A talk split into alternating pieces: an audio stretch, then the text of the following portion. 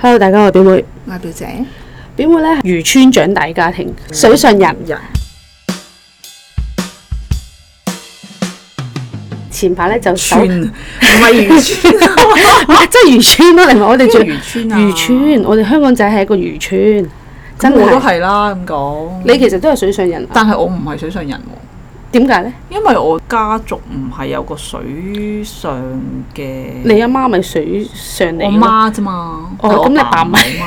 其實你係係咯聽得少嘅，咁因為我阿爸阿媽咧都係水上人嚟，係啊即係我表妹嗰啲，我阿媽湊大佢嘅，佢開始唔係好聽得明我阿爸講啲乜嘢，咁我就搜集咗我阿爸講嘅一啲詞語啦，去俾你估下，我水上話係啦，佢哋啲水上話 好少，好好食成日同埋聽就會聽到。喺香港仔咧，你即係聽到啲老人家講嘢咧，嗰啲就係水上話嚟。咁我而家就 check 下表姐到底係識幾多。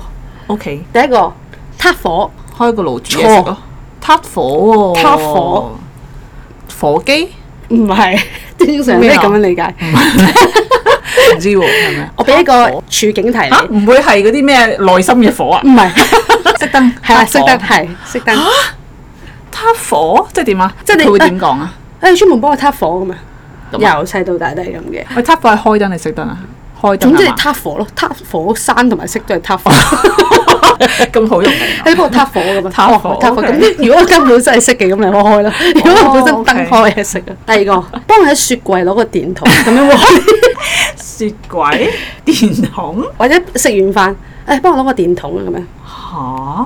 嚇水啊？唔係，俾貼士你形狀。食完飯你幫我喺雪櫃攞個電筒，完飯係食生果、唔係除咗生果甜品嚟嘅，雪糕，慘啦，甜筒啊，認真係水上話，認真。定係你阿爸嗰啲唔係懶搞笑嗰啲啊？唔係，係我爸個搞家族裡面講嘅都係呢一個啦，咁呢個真係係咪係咪聽過？係咪增長知識？啊呢個呢個有待商榷， 我覺得呢個咁似係自己嗰啲家族唔係發出嚟嘅。咁你有機會係研發出嚟，我唔知佢 啦。第三個，呢、個你應該識嘅，你聽過胎兒咩啊？胎兒胎 兒咩啊？即係呢個係咩音定咩先？有啲尾音，如果正音係胎語咯，湯魚唔係胎咩？佢個音係個胎兒，我哋讀個音可以係胎語。胎魚 Yeah. 關唔關魚事啊？關我哋有陣時細個都會咁樣講，因為我哋日日聽佢咁樣講啊嘛。喺嗯架船度嘅，咁你有啲咩可以做啦？拖魚、啊！水上話嘅特色咧，佢哋唔係合埋個嘴講嘢嘅，講胎兒。唔係佢哋係唔可以嘟到個嘴魚魚，出名係嘟嘅係魚魚，但係佢唔哋胎耳魚即係咁係啦樣好懶惰嘅口因為嚟講嘢重點嚟啦，嗱、呢個咧成日出現老人家身上嘅，街啦街啦。 乖，我知啊有呢個乖啦乖啦，乖乖係係啊啦知啊知係啊， 你真 係好乖嘅啫咁樣。係啊我聽你阿媽會有講，好係啊，我媽真係成日都係咁講噶，唔係講笑㗎。！啊有一次我我嫲就打俾我，就話：，誒阿阿邊個啊？誒、幫我攞個套裝。跟住我話吓阿嫲咩咩套裝啊？套裝啊！我知我知我知，嗰啲着衫去飲要着嗰啲衫。我以為係阿嫲叫我啊，你攞個套裝，問阿爸個套裝喺邊度？我話阿爸唔喺度喎，咁啊，我話係咪喺個衣櫃度啊？你問一問阿姑姐啦。跟住後尾話唔係啊，個套裝啊，咁啊，好激氣啊！佢講哦佢覺得 自己，成日都好激氣，唔知點解。我話講少少就好激氣。我我真係唔知喎，我叫爸爸打翻俾你啦。我爸轉個頭就翻嚟啦。我話阿嫲揾個套裝喎，我話我唔知佢揾咩套裝。我問佢係咪衣櫃，佢話唔係喎，跟住佢就好嬲咯。跟住我爸話：唉，銀行個套章 啊！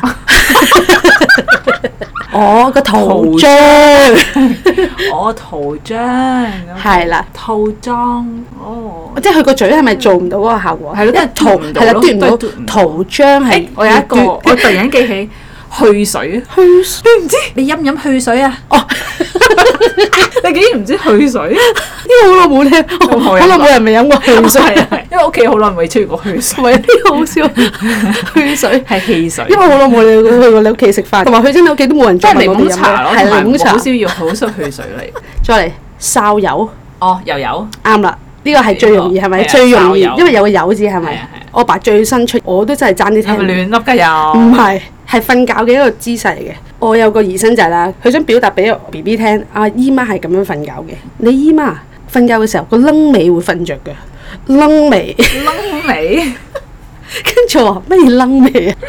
楞尾都講得出，楞尾，楞尾都會瞓着。動作係楞尾咁樣咯。估唔到，諗唔到，佢嘅意思係個屁股趌起咗，佢個楞尾，佢個尾部動物咁樣嘅，狗仔個楞尾，係哦，好好即係呢個係你有冇由細聽到大㗎？楞尾就真係少啲聽，表達屁股呢一個係啦係啦係啦呢個咁你問佢嘅時候，佢點樣表達翻個楞尾係咩意思啊？咪就話你睇下姨媽個屁股突起晒咪知咯，哦，即係突然間無係端啦端係啦講屁股，心諗點聽得明？即係其實係狗仔個代入翻佢個人最後一個啦，你應該聽過嘅雞虎咩啊？雞虎雞虎雞虎，雞虎哦，食雞糊，打麻雀食雞糊。